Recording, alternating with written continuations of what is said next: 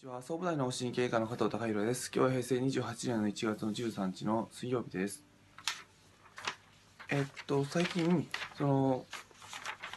自分自身の時間を主体的に使っていくっていう話をさせていただいてます。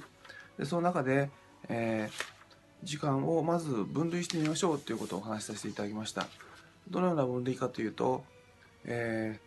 緊急性と、まあ、重要性っていうふうにグラフで分けて4つのカテゴリーに分けるということです。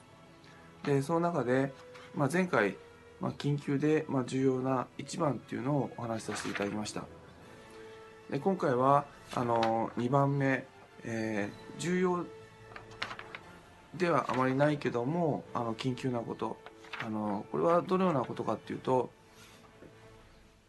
うん、まあ多分その部屋でいて多分宅急便の方が来られたらやはりその緊急で宅急便の方の対応をしなきゃいけない。まああのクリニックで言えばそのまあ事務員の方であれば事務作業をしていて電話が鳴れば問い合わせの電話があればその問い合わせの電話にまあ対応しなきゃいけない。えーまあその場であの反応的にすごくあの緊急になってしまうんですけどもあのそこまで、まあ、重要なあの案件ではない場合があの多い、えー事柄になってきます。で、えーそういったことに関してはあの徐々に、まあ、自分の時間を作っていくっていう方針で考えていった時にあの、まあ、2番のカテゴリーに関してはあのなるべく、えーまあ、うん、はその、うん、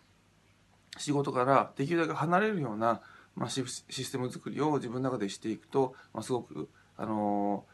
えー反応的な時間の使い方になっていかないのかなっていうふうなことは思います。それは例えばそういうふうなことに関しては、まあ、時間お金を買うっていう意味では、まあ、僕に関しては例えば僕一人でクリニックやってるんであれば、まあ、問い合わせの電話が来たら、まあ、僕が全部、まあ、処理しなきゃいけないことになってしまうとそこに仕事を費やしてしまって、まあ、診察の時間が全く取れなくなってしまいますので、えーまあ、じゃあどういうふうに対応しているかっていうと、えー、自分の方を、あの雇わせていただいてそして、えー電話当番にしていると。でそういったように、あのまあ、自分のその緊急でしなきゃいけない。だけどもそんな重要でない案件に関しては、まあ、できるだけ、まあ、その他の方に、まあ、頼むっていうことをしていくと自分能力を発揮する時間に集中できるっていうこともあの一つの時間時間の使い方のあの重要な点かなと思います。まあ、これはもったいないっていうことよりもやはりその自分能力をあのきちんと発揮するために、えーまあ、僕自身今非常にこう書類やあるいはメールの対応あのなどメールっていうのは重要なメールもありますけども、まあ、ほとんどその重要じゃない場合もあってで、まあ、そういったことに関してはあの徐々にそのまあ秘書的な方っていう方にあのその対応していただくと、えー自分の能力を発揮する場所があの時間が取れていく。でそうすることによって、えーえー自分が充実した時間をあの費やすことができるっていう。まああのこれは、えーちょっとその、